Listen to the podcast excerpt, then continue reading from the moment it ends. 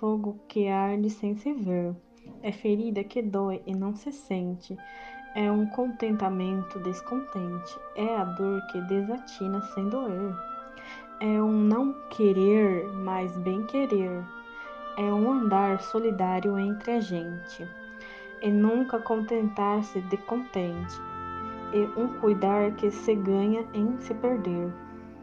É querer estar preso por vontade, é servir a quem vence o vencedor, é ter com quem nos matar a lealdade, como causar o poder ao seu favor nos corações humanos é amizade. Se tão contrário, assim é o mesmo amor.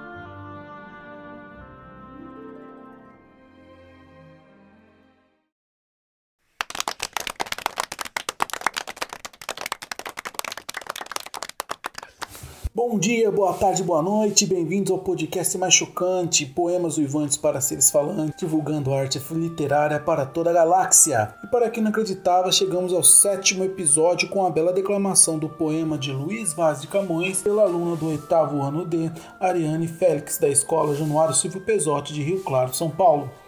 Quem foi Luiz Vaz de Camões? O terror do ensino médio para muito estudante brasileiro. Suspeita-se que Luiz Vaz de Camões tenha nascido por volta de 1524 e morrido em 1580 em Lisboa, Portugal. Pouco se sabe com certeza sobre sua vida.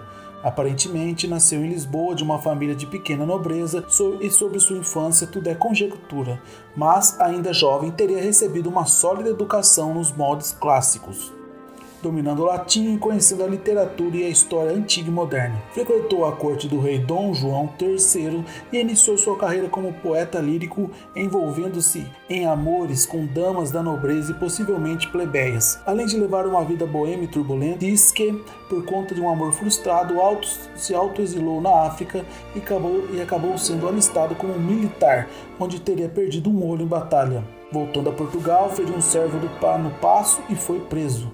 Perdoado, partiu para o Oriente, passando lá vários anos, enfrentou uma série de adversidades, foi preso várias vezes, combateu ao lado das forças portuguesas e escreveu a sua mais, mais conhecida obra, a epopeia nacionalista Os Lusíadas. De volta à pátria, publicou o livro e recebeu uma pequena pensão do rei Dom Sebastião pelo serviço prestado à coroa, mas nos seus anos finais parece ter enfrentado dificuldades para se manter. A fama de Camões iniciou-se a expandir-se através da Espanha, onde teve vários admiradores desde o século XVI. Apareceram duas traduções dos Lusíadas em 1580, ano da morte do poeta, impressas a mando do Filipe II da Espanha, então rei também de Portugal. No título da edição de Luiz Gomes de Tápias, Camões já é citado como famoso, e, no, e na edição de Benito Caldeira, ele foi comparado a Virgílio e quase digno de igualar-se ao poeta Homero. Além disso, o rei concedeu-lhe o título honorífico de Príncipe dos Poetas da Espanha, que foi impresso em uma das edições. Famoso então na Espanha, em Portugal, na Itália, na Polônia. É, meu amigo, Luiz Vaz de Camões atravessou o, o Atlântico, assim como seus conterrâneos. Camões foi uma das mais fortes influências sobre a formação e evolução da literatura brasileira. Uma influência que começou a ser efetiva a partir do período barroco, no século XVII, como se constata pelas semelhanças entre Lusíadas e o primeiro épico brasileiro, a Prosopopeia, de Bento Teixeira, de 1601. As poesias de Gregório de Matos também foram muito decalcadas no modelo formal caboniano, embora o seu conteúdo e tom fosse bem outros. Tendo influenciado a evolução da literatura portuguesa desde o século XVII, Camões continua a ser uma referência para muitos escritores contemporâneos, tanto em termos de forma e conteúdo, como se tornando ele mesmo personagem em outras produções literárias e dramatúrgicas. Vasco Graça Moura considera o maior vulto de toda a história portuguesa, por ter sido fundador da língua portuguesa moderna e por ter como ninguém compreendido as grandes tendências do seu tempo e por ter conseguido dar forma através da palavra e um senso de identidade nacional e erguer-se à condição de símbolo dessa identidade, transmitindo uma mensagem que se mantém viva e atual. Então, esse foi Luiz Vaz de Camões.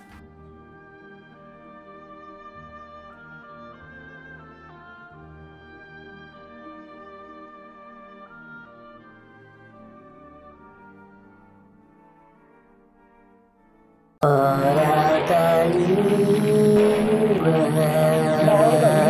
vamos falar um pouco de como o podcast tem se tornado uma poderosa ferramenta de aprendizagem em tempos de pandemia. Muitos alunos estão tendo que estudar à distância e a ferramenta tem se popularizado entre professores e estudantes. Entrevistamos Hoje, o aluno Marcelo, do oitavo ano A da Escola Estadual Januário Silvio Pesotti, de Rio Claro, que inaugurou um podcast chamado Trabalho de Escola. E adivinha do que, que ele fala nesse podcast? Os perigos do coronavírus.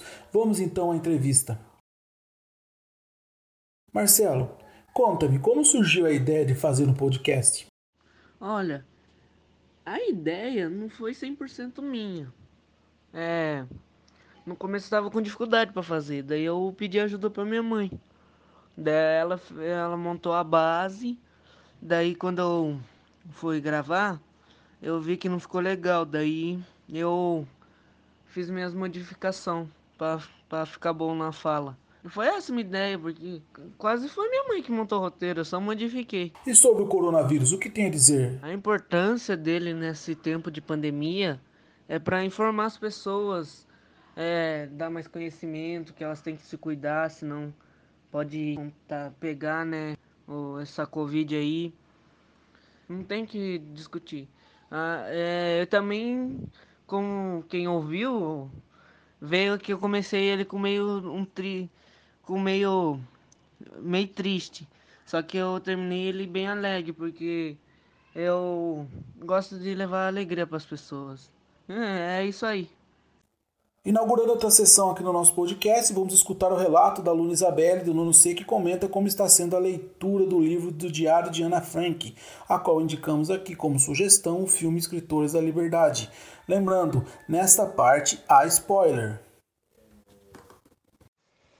Na história de Anne Frank, os judeus têm que andar com uma estrela amarela na blusa para identificar que eles eram judeus.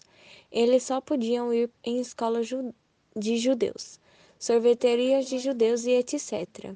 Era proibido fazer várias coisas. Exemplo: os judeus não podiam praticar esportes, quadra de tênis, campos de hóquei e outros locais para a prática de esportes.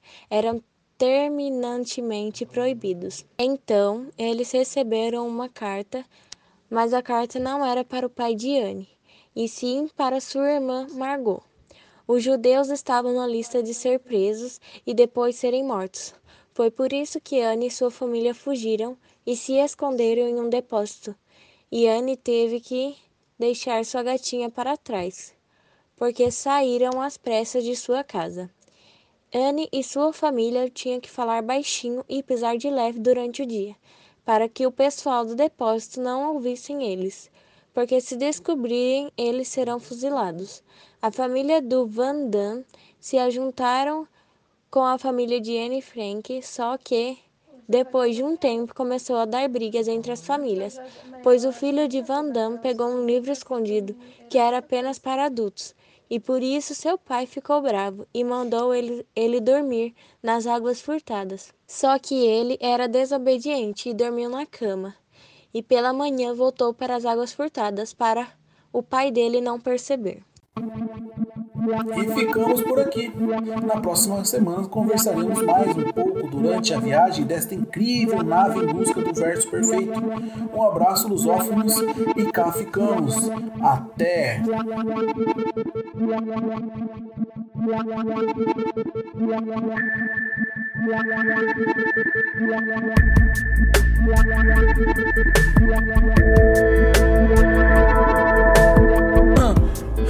E agora, José? E agora, José?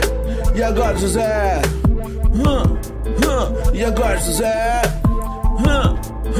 E agora, José?